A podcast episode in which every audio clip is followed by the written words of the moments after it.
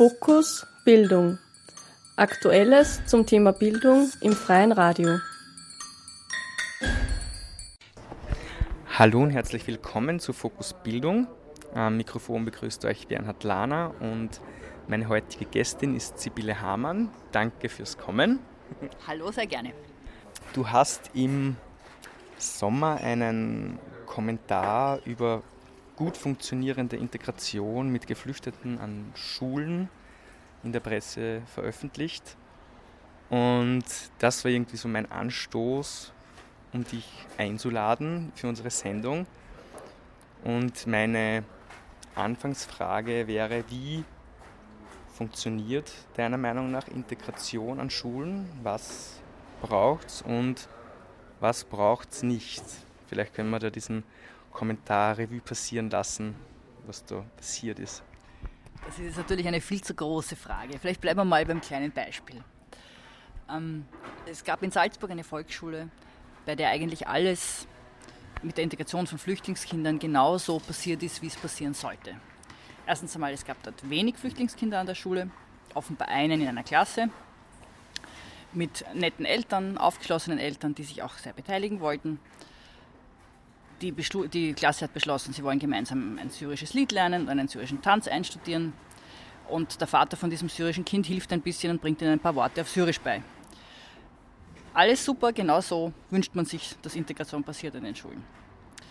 Es kommt dann tatsächlich zum Schulabschlussfest. Die Kinder singen auf der, äh, stehen auf der Bühne, singen verschiedenste Lieder ähm, in verschiedensten Sprachen, unter anderem auch das syrische Lied. Alle gehen in die Ferien, alle sind happy. Was passiert dann? Die FPÖ tritt auf und regt sich auf.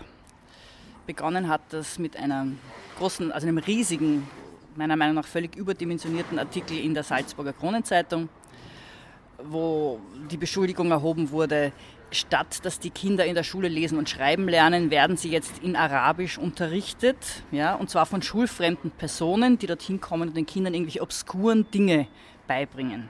Und das wurde so im Ton der Entrüstung vorgetragen, unter anderem auch von einem, von einem lokalen FPÖ-Politiker, der für diese Schule überhaupt nicht zuständig ist und angeblich von massiven Beschwerden von Eltern berichtet hat. Und das Ganze hat so richtigen Kampagnencharakter angenommen, wenn man da in die in die Posting-Foren hineingeschaut hat, was sich da abgespielt hat in der Krone. Da ging es dann darum, von, im Tonfall von Wahnsinn, dass so etwas passiert in Österreich, äh, Lehrer sofort entlassen, Direktoren entlassen und Regierung auch noch sofort entlassen. Ja? Und dann überlegt man ein bisschen, was ist eigentlich passiert. Ja? In einer Schule haben Kinder gemeinsam ein syrisches Lied gesungen. Ne? Und das reicht offenbar in manchen Kreisen schon dafür, dass da die Emotionen so hochkochen. Das fand ich so ein ganz, ganz typisches Beispiel dafür, wie von außen absichtlich Gift ins System hineingespuckt wird. Und dass es ganz starke Kräfte gibt in diesem Land, die einfach nicht wollen, dass etwas funktioniert. Und wenn etwas funktioniert, dann versuchen sie es mit allen Mitteln schlecht zu machen und zu verhindern. Und das hat so diese ganze Perfidie auf den Punkt gebracht in unserer Flüchtlingsdebatte. Und ja, das Lustige war, als ich das dann geschrieben habe, habe ich eine riesige Welle an Verständnis bekommen. Also diese Geschichte, als ich die erzählt habe, hat, wurde 30.000 Mal geteilt auf Facebook. Also das war wirklich eine, eine Riesensache. Und ich habe plötzlich ganz, ganz, ganz viele ausschließlich positive Reaktionen bekommen, die immer gesagt haben, endlich sagt das einmal jemand, dass die FPÖ und diese Hetze nicht Mainstream ist und dass es ganz, ganz viele Menschen in dem Land gibt, die eigentlich mit beiden Füßen am Boden stehen und halbwegs normal denken mit einem halbwegs intakten moralischen Kompass und Hetze ist nicht Mainstream. Das fand ich schon sehr wichtig in dem Zusammenhang. Das ist eine super Reaktion, finde ich. Und wie bist du zu diesem, bist zu dieser Geschichte gekommen? Ist das so dein, dein tägliches, täglicher Ablauf mit, mit, mit Schule, mit Geflüchteten, mit, mit deiner Arbeit als Journalistin? Also die Salzburger Schule speziell, das habe ich nur anhand der, der Medienaufregung mir angeschaut. Aber ganz generell beschäftige ich mich seit vielen Jahren mit dem Thema Bildung. Es ist ja auch jeder Mensch in der einen oder anderen Weise betroffen. Also wir leben mitten in Wien, im zweiten Bezirk, in einer sehr gemischten Gegend. Ähm, wir haben zwei Kinder, die, die, die öffentliche Schulen besuchen. Das heißt, man hat ja, man erlebt ja alle Bruchstellen und alle Probleme des Schulwesens und des Bildungssystems am eigenen Leib mit.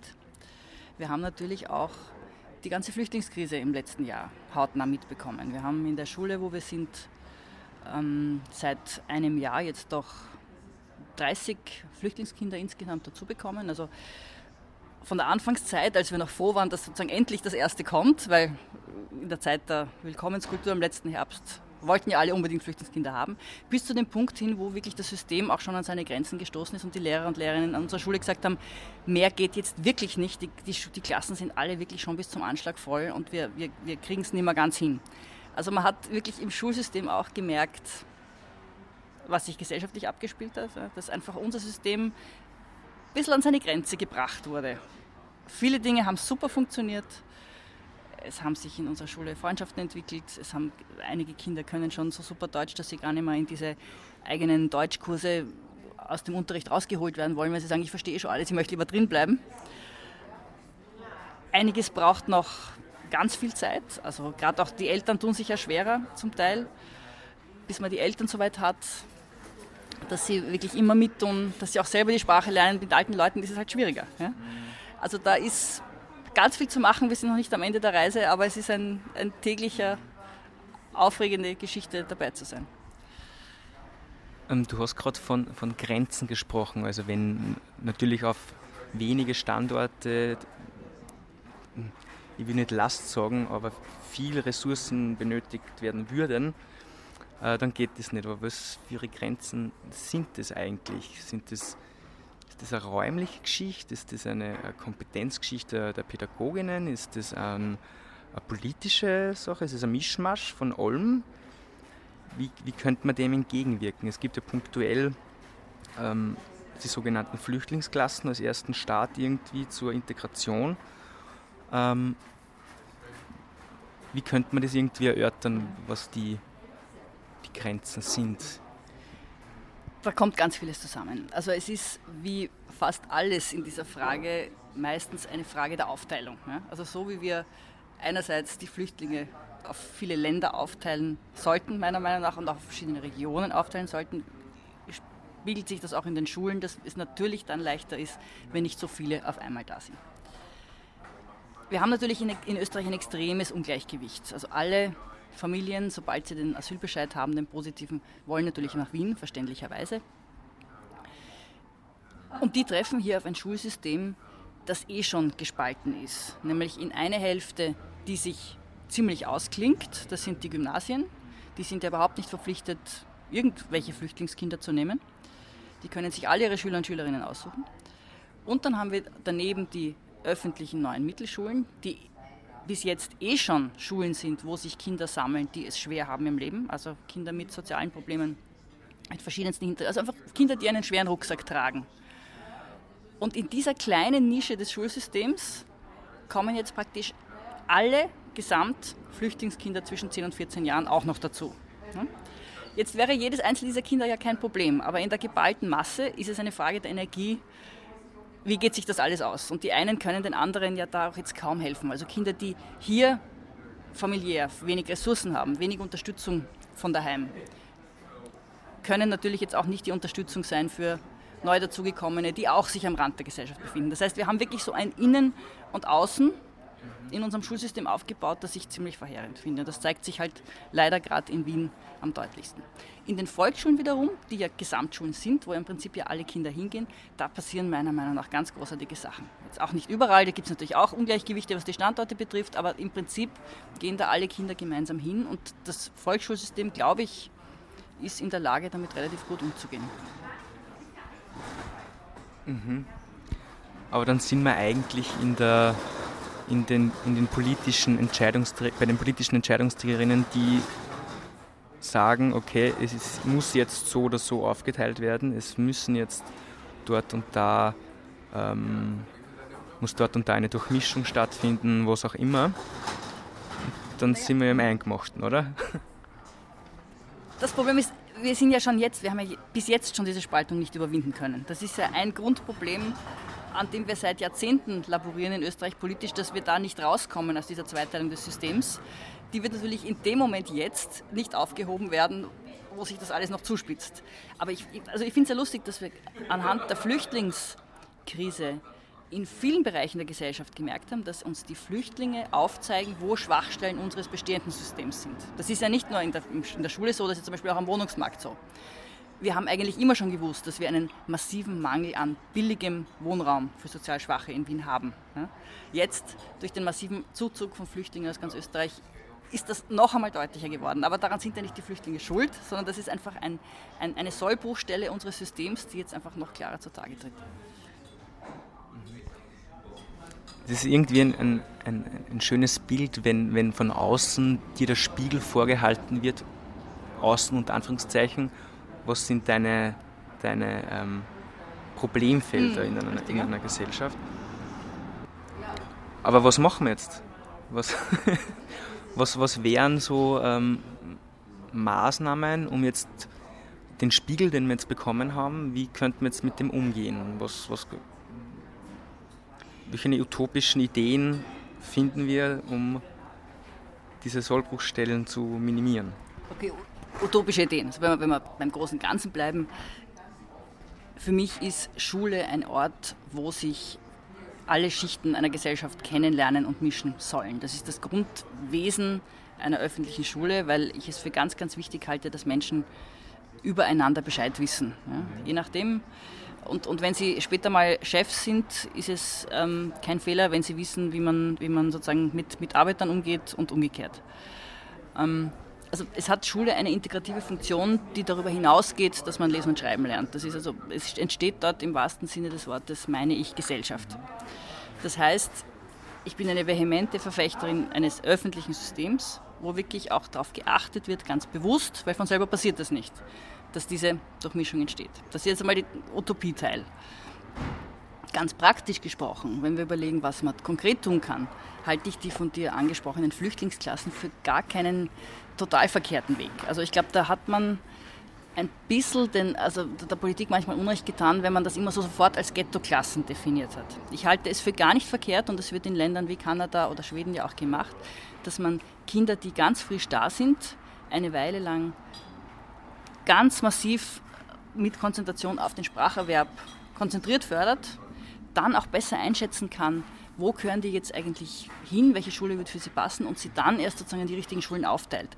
Wäre sogar in unserem sehr aufgeteilten System vielleicht sogar ein Vorteil, dass wir, wenn wir Kinder in Flüchtlingskassen einige Monate lang konzentriert Deutsch beibringen, dass vielleicht nachher sogar mehr in ein Gymnasium kämen als heute, wo wir einfach alle so wie sie sind umgeschaut in die neuen Mittelschulen hineinsetzen. Also ich, ich glaube, da haben wir mit, diesem, mit dieser Ideologiekeule vielleicht äh, ein bisschen, waren war wir gleich ein bisschen zu brutal, indem wir das sofort gesagt haben, das darf nicht sein, weil da werden Kinder separiert. Ähm, das widerspricht aber jetzt ähm, dem Inklusionsgedanken generell, oder? Weil wenn wir Natürlich. jetzt davon ausgehen, dass oder wollen, dass Kinder mit und ohne Beeinträchtigung gemeinsam lernen und gemeinsam füreinander da sind und, und spielen und Spaß haben, was auch immer. Ähm, und die, die, die, die politische, utopische Forderung ist ja, Sonderschulen abzuschaffen, wenn wir jetzt im, im Behindertenbereich sind. Äh, dann bauen wir uns ja dann da wieder ein, ein, ein Nest auf. Ich erkläre, das, das meine ich ja. Das, das eine ist, ist, das langfristige Ziel, das andere ist das Problem, was mache ich, wenn jetzt akut ganz viele neue Kinder dazukommen. Also wir hatten zum Beispiel in unserer Schule akut das Problem. Alle Klassen sind ja voll. Ja? Das heißt, was machen wir, wenn plötzlich jetzt 20 neue Kinder dazukommen? Ja? Ich kann die Kinder nicht auf alle Klassen verteilen, weil die Klassen bereits voll sind. Jetzt kann ich entweder alle Klassen auseinanderreißen und sie alle neu zusammenmischen, das ist schon ein bisschen brutal. Ja? Da haben wir es an unserer Schule so gelöst, dass wir halt dann so, wir haben auch formell eine Flüchtlingsklasse gehabt, die wir halt dann einige Monate lang geführt haben als Sprachintensivkurs und dann erst nach einem Jahr versucht haben, die Klassen sozusagen neu integrativ zusammenzumischen. Also natürlich sind Flüchtlingsklassen nicht das Ziel, sondern nur ein kleiner Schritt auf einem langen Weg. Selbstverständlich, also auch was Integration von und Inklusion von Kindern mit, mit, mit Lernschwierigkeiten betrifft, ähm, ist das der, der allerbeste und, und äh, sinnvollste Weg, das auch gleich alles zu integrieren. Meiner Meinung nach gleich in Form von Mehrstufenklassen, wo sich überhaupt die ganze Vorstellung auflöst, dass Kinder im Gleichschritt Dinge lernen. Also die Idee, es ginge bei allen Kindern, könne man einen Schritt nach dem anderen gehen und Kinder würden gleichzeitig lernen, halte ich ja überhaupt für eine Illusion. Und ich glaube, in der Praxis hat sich das ja österreichweit schon tausendfach bewährt. Die Idee, dass jedes Kind seinen eigenen Lehrplan kriegt für jede Woche und jede Woche seine Aufgaben macht und dazwischen halt Stunden sind, wo man gemeinsam Dinge tut. Mhm. Ähm, jetzt sind wir ja schon, jetzt war, war, viel Information, jetzt sind wir ja bei, bei, bei Bildung als Begriff und, und wie, wie sehen wir das? Und wenn wir von sozialer Durchmischung sprechen, sprechen wir auch gleichzeitig von, äh, oder generell sprechen wir von unterschiedlichen Vorstellungen, was Bildung ist. Also was ist Bildung für ein, ein, ein gut privilegiertes Familienhaus? Ist Bildung etwas anderes wie für Personen, die jetzt schauen müssen, dass, dass die Miete zahlen können? Ich würde sagen, das unterscheidet sich gar nicht zwischen privilegierten Menschen und sozial schwachen Menschen. Bildung ist mehr als ähm, das ABC zu lernen und das Einmaleins. Bildung bedeutet für beide, mehr über die Gesellschaft und deren Funktionsweisen zu erfahren. Mehr darüber zu erfahren, wer alle in Österreich lebt, wie Menschen leben und da sozusagen dem privilegierten Kind aus einem gutbürgerlichen Haus fehlt genauso viel, wenn es nicht erfährt, wie arme Leute leben, wie einem armen Kind fehlt, wenn es überhaupt keinen Zugang zu privilegierten Familien hat und nicht weiß, wie die leben. Also da haben beide Kinder, wenn sie in ihren jeweiligen Parallelgesellschaften, ich nenne es jetzt einmal ganz böse, aufwachsen, ein massives Bildungsdefizit, wenn sie über den Rest der Gesellschaft nicht Bescheid wissen. Also zum Beispiel eine totale Eliteschule wie, keine Ahnung, das Institut in St. Gilgen, wo in einem Internat äh, Eltern dafür zigtausend Euro zahlen, dass die Kinder dort unter sich bleiben. Ja? Ähm, das halte ich nicht für etwas, wo man besonders viel lernt, sondern das halte ich für einen Ort, wo man objektiv betrachtet besonders wenig lernt, weil man einfach sehr, sehr einseitig lernt, weil man über ganz vieles, was für uns und für unser Leben ja, wichtig ist. Ja? Also wir kommen, glaube ich, nicht klar, wenn wir uns immer nur in unseren kleinen Blasen bewegen. Diese Schule produziert Defizite, meiner Meinung nach. Und wie war das für dich, wenn du zurückblickst in deiner Bildungslaufbahn? Hat es da sowas gegeben wie eine, eine Durchmischung oder ist das, wie wird es das mit heute vergleichen oder wenn es überhaupt ja. möglich ist? Na gut, die Situation ist ein bisschen anders. Ich bin jetzt kind, ich bin in den 60er Jahren geboren, also ich bin ein Kind der frühen 70er Jahre. Da war schon, hat schon alles noch ganz anders ausgeschaut. Da war auch von Migration noch nicht sehr viel zu sehen an unseren Schulen. Ich bin äh, in die International School gegangen, in der Volksschule. Das war hauptsächlich, weil wir dort daneben gewohnt haben. Die war damals noch keine Luxus-Elite-Schule sondern eine Schule halt, wo alle ähm, Kinder jetzt aus, von Leuten mit internationalen Jobs hingegangen sind. Ähm, das Interessante war, die hatten damals schon ein viel, viel freieres System als die österreichischen Schulen.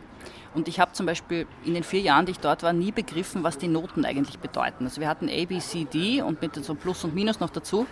Niemals war es ein Thema, weil die Noten nirgendwo standen. Die waren, wurden am Schluss des Jahres in einem Kuvert auf ein Zeugnis geschrieben und den Eltern gegeben. Und ich habe die ganzen vier Jahre nicht gewusst, wer ist gut in der Schule und wer ist schlecht in der Schule und wer hat welche Note. Ich habe auch nicht gewusst, welche Noten ich selber habe.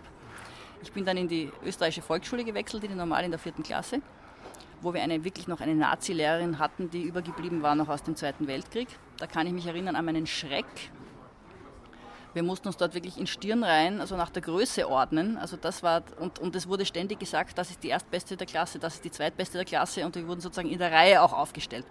Also es gab die Stirnreihe der Größe nach und dann die Reihe da, wie gut man ist.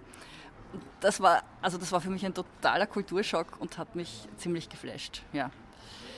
Ich habe es alles, also alles, was nach dieser englischen Schule kam, nicht als sehr positiv in Erinnerung. Auch das Gymnasium habe ich als Anstalt erlebt, wo, wo also soziale Zwänge, Mobbing extrem waren. Lernen hat mir immer Spaß gemacht. Die Schule in ihrer Rigidität damals, wie ich das österreichische Schulsystem erlebt habe, hat mich, hat mich eher sehr verschlossen und sehr verklemmt gemacht damals. Und ich habe Jahre gebraucht, um da wieder rauszukommen es war jetzt, obwohl das diese International School war und die war natürlich jetzt ein Ausnahmefall, aber es war einfach völlig klar, wir waren dort zwei deutschsprachige Kinder und ich bin auch in die Schule gekommen, ohne ein Wort Englisch zu können. Das heißt, ich habe Englisch in der Schule erst gelernt.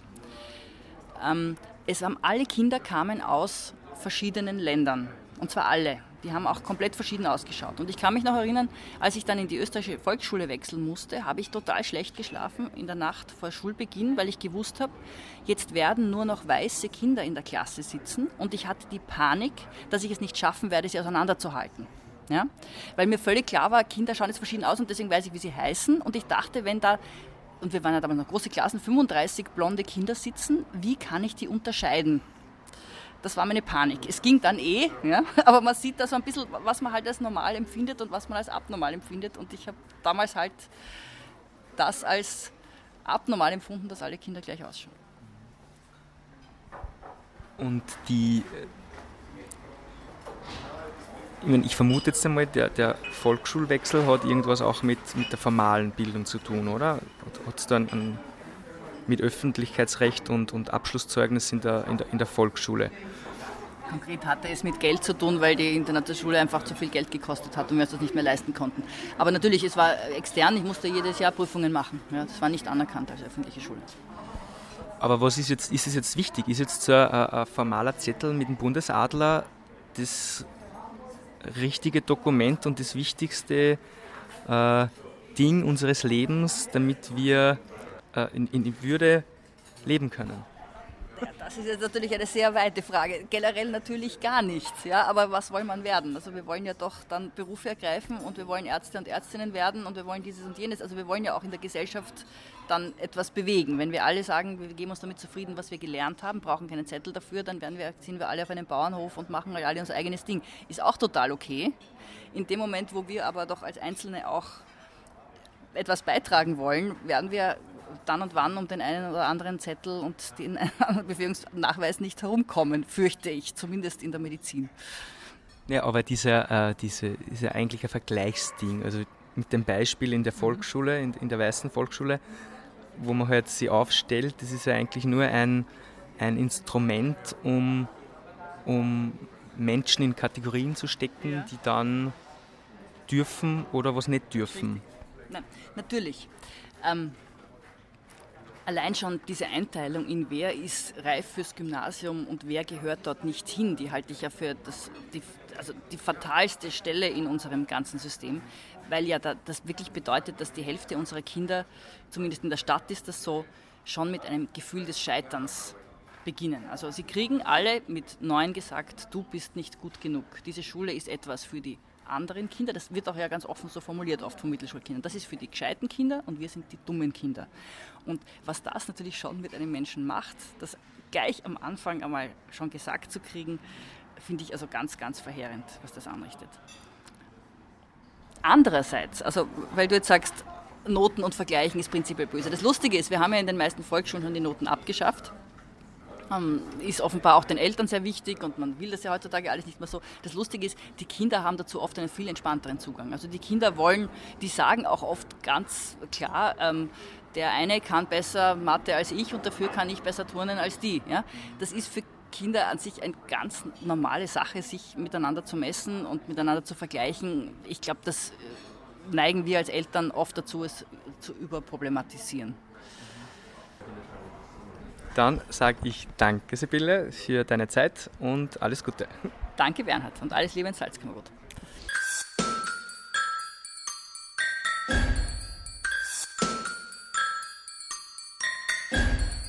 Fokus Bildung. Aktuelles zum Thema Bildung im freien Radio.